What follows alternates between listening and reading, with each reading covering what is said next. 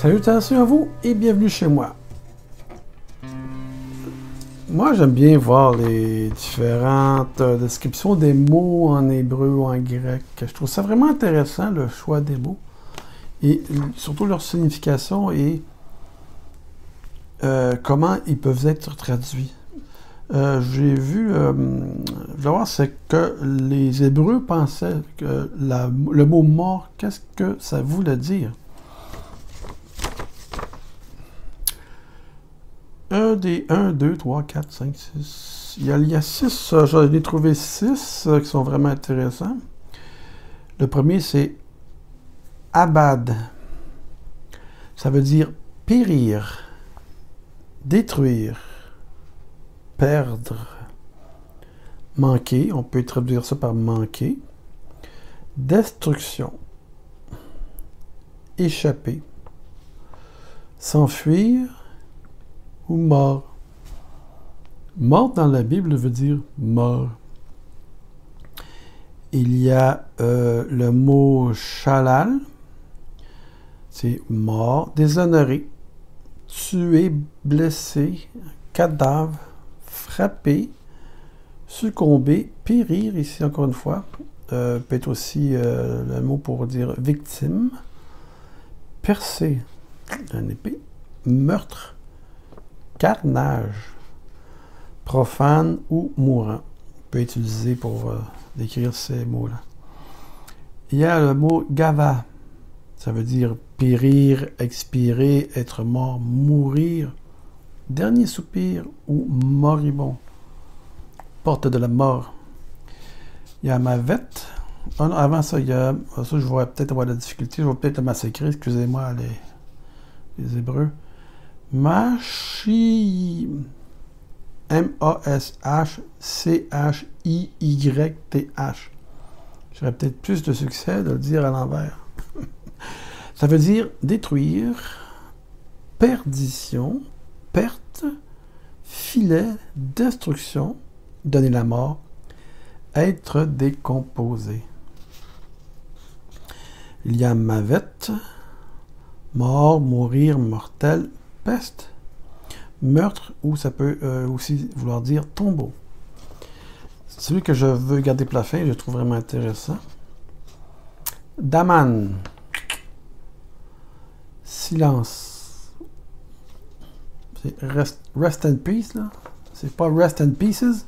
Rest in peace. Euh, euh, rester en paix. Qu'il repose en paix. Daman, silence muet. Les morts ne parlent pas. Arrêter. Anéantir. Anéantir le corps. Relâche. À l'écart. Se taire. Confier. Tranquille. Périr. Mort. Détruire. Repos et silencieux. C'est le seul mot où il fait beaucoup référence au silence muet, se taire, tranquille, repos silencieux. Donc la mort peut être euh, euh, une condition de silence, de paix, de tranquillité. Ce qui me fait penser, euh, repose en paix. Si les morts ne reposent pas en paix, s'ils savent ce qui se passe sur la terre, comment peuvent-ils être euh, en paix, tranquilles et ne pas se faire de soucis s'ils étaient conscients?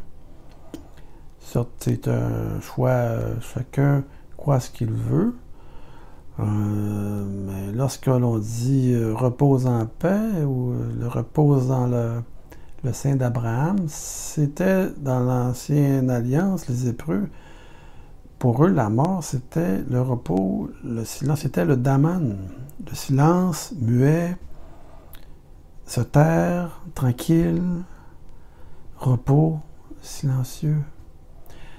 Ils croyaient que, ils croyaient, eux, pour eux, le corps meurt, euh, l'esprit retourne à Dieu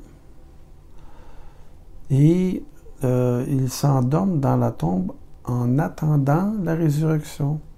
Pour eux, lorsqu'ils vont être ressuscités, c'est comme s'ils venaient de s'endormir ou de faire leur dernier souffle. Ça va être Et voilà Ils n'auront pas aucune notion du temps qui va avoir été passé. Mais ils vont probablement être surpris de voir le genre de personnes qu'ils vont rencontrer. Les derniers seront les premiers, Jésus a dit. Les derniers morts seront les premiers ressuscités. Eux qui vont accueillir les autres avant eux. Les premiers seront... Euh, les derniers seront les premiers. Les derniers morts seront les premiers à être ressuscités. C'est tout à fait logique pour accueillir leurs descendants. Eh bien, ça serait vraiment intéressant. Petite pensée comme ça, là? Hey, sur ce, je vous dis, soyez tous bénis et euh, restez vivants. et espérons que nous allons euh, aller à la rencontre dans un corps glorifié où nous ne connaîtrons pas la mort. si moi j'en doute parce que je crois que c'est pas pour maintenant ou pour bientôt de mon vivant que ces choses vont arriver. Et comme disait euh, un enfant dans une prière que j'ai trouvé super mignon, Dieu n'est pas à sa dernière patience. Allez, sur ce, soyez tous bénis.